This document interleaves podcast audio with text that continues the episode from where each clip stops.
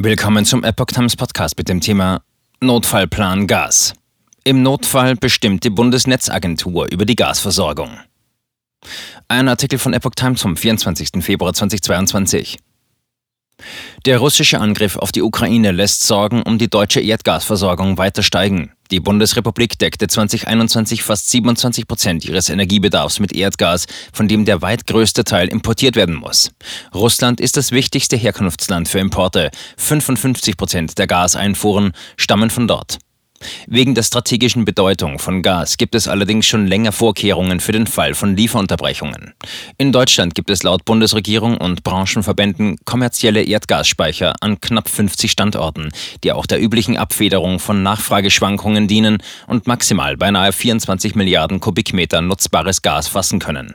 Sie werden von Firmen betrieben, eine strategische staatliche Reserve gibt es nicht. Dies ist in Deutschland lediglich bei Erdöl der Fall. Nach Angaben des Bundesverbandes Erdgas Erdöl und Geoenergie BVEG entspricht die maximale Speichermenge in den meist unterirdischen Gasspeichern etwa einem Drittel des jährlichen Gasverbrauchs der Bundesrepublik.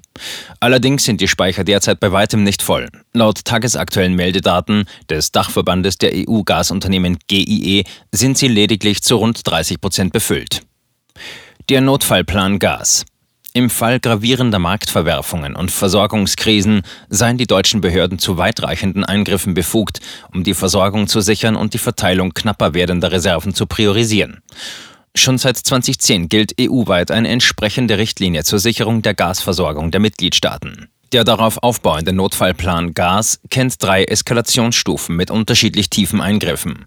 Ab einer ersten sogenannten Frühwarnstufe trete ein Krisenstab aus Behörden und Versorgern beim Bundeswirtschaftsministerium zusammen. In der nächsthöheren sogenannten Alarmstufe würden sich Energiefirmen noch in Eigenregie um eine Entspannung der Lage kümmern, etwa durch den Rückgriff auf Speicher, den Kauf von Erdgas aus alternativen Lieferquellen oder Verschiebung von Erdgas innerhalb der überregionalen Pipeline-Netze. Sollte auch das nicht ausreichen, könnte die Bundesregierung per Rechtsverordnung die sogenannte Notfallstufe ausrufen und sich zur Bewältigung der Krise dadurch Kompetenzen aneignen, die in einer Marktwirtschaft sonst nicht üblich sind. Die Bundesnetzagentur in Bonn würde dann das Gesamtkommando über die Gasversorgung übernehmen und könnte einschneidende Zwangsmaßnahmen anordnen. Eine zwingende, gestufte Abfolge ist dabei nicht vorgesehen.